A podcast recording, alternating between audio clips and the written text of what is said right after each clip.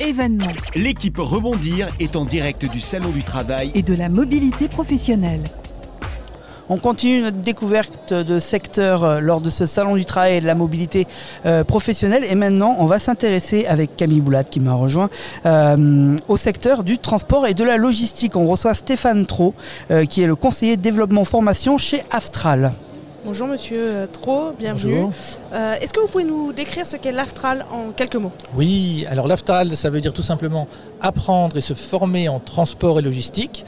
Euh, tout est dit dans le nom, c'est-à-dire que ces deux secteurs professionnels connexes, le transport et logistique qui aident justement à l'approvisionnement des besoins de chacun quand on commande sur euh, Internet, vont va vous servir à se former pour tout type de public, les jeunes, les salariés, les demandeurs d'emploi. Combien de postes représente le secteur du transport et de la logistique aujourd'hui Oh, il y a environ plus de, de 500 000 postes, les deux secteurs euh, réunis, euh, disponibles chaque année. Euh, ce sont des secteurs qui attirent un petit peu moins naturellement que d'autres secteurs, mais il y a une véritable tension. Et comme on l'évoquait, euh, grâce à- au développement du commerce sur Internet, euh, à la fois les- le- la conduite de marchandises et la logistique euh, pour permettre à chacun de réceptionner son, son petit cadeau qu'on a acheté ou qu'on a commandé sur Internet sont, deviennent vraiment euh, essentiels euh, au niveau du, du développement sur tout le territoire français. Vous le disiez, ce sont des secteurs en tension. Quels postes particulièrement sont très recherchés par les entreprises? Alors principalement au niveau du transport, euh, le poste que tout le monde connaît de, de chauffeur routier euh, qui nécessite euh, le passage d'un permis spécifique euh, est très demandé. Il y a souvent un fort turnover dans ce métier-là et donc euh, il y a un besoin de recrutement au niveau du, centre Aftral sur toute la France. Nous, nous avons formé euh, 40 000 chauffeurs sur toute l'année 2019, mais en fait les besoins sont encore largement supérieurs. Donc toute personne qui serait intéressée pour évoluer peut tout à fait se diriger vers ce métier et il trouvera un employeur. L'emploi est quasiment, quasiment assuré en se, en se tournant vers ce secteur-là. Comment font les entreprises pour euh, mieux attirer? Parce que vous disiez que ce n'était pas forcément euh, un, secteur qui, attirait naturellement. Est-ce que les entreprises mènent des actions spécifiques? Alors oui, globalement, le, secteur évolue pour essayer de, euh, de- d'attirer un petit peu plus le public et de, de moderniser. Les moyens matériels évoluent. Si on parlait justement du poste de chauffeur routier, on peut le voir, chacun, le, matériel et les, camions sont de plus en plus confortables et permettent aux chauffeurs, même lorsqu'ils sont partis sur des longues tournées, de pouvoir bénéficier d'un certain confort. Et en plus de cela, euh, les partenaires du secteur se tournent vers des organismes de formation tels que l'Aftral pour justement essayer de mutualiser euh, les, besoins pour euh, attirer le plus de public en proposant des options de formation. Par exemple, tout ce qui existe en alternance permet à un candidat d'intégrer une entreprise avec la formation et ensuite l'embauche qui se fait euh, simultanément.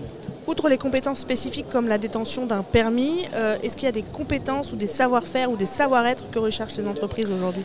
Euh, dans, ces, dans ces métiers, effectivement, euh, comme chacun aime être livré à 30, on se doute bien que le, le chauffeur routier doit respecter son plan de, et sa feuille, sa feuille de route.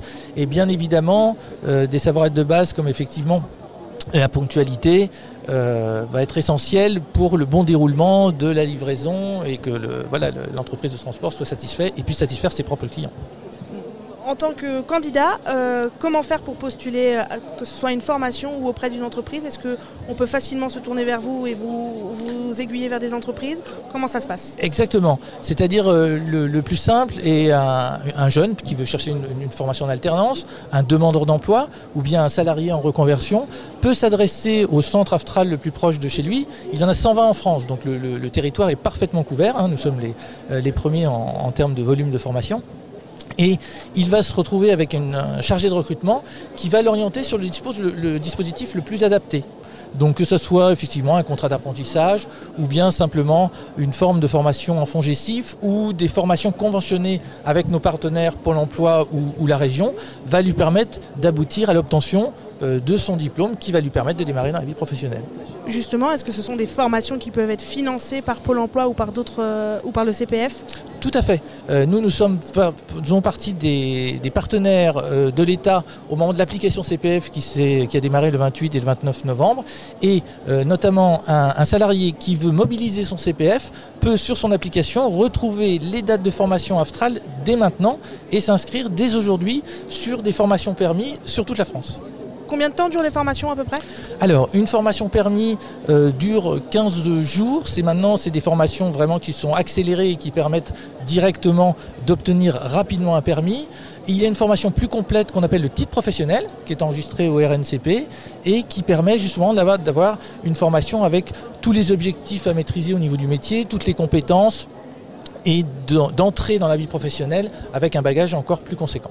C'est un métier majoritairement masculin. Euh, est-ce qu'il y a des femmes qui se tournent quand même vers ces métiers et que font les entreprises pour attirer euh, les femmes? Il y en a, effectivement. Alors le métier se féminise peu à peu.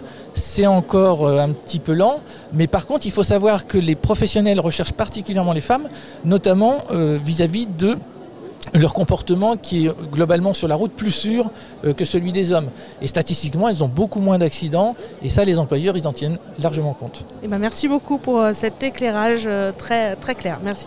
Merci. Merci beaucoup. Vous l'avez compris, si vous êtes en recherche d'emploi et que vous êtes ponctuel, le secteur du transport et de la logistique a sûrement un emploi pour vous. Vous restez à l'écoute de CDI Podcast. Événement. L'équipe Rebondir est en direct du Salon du Travail et de la mobilité professionnelle.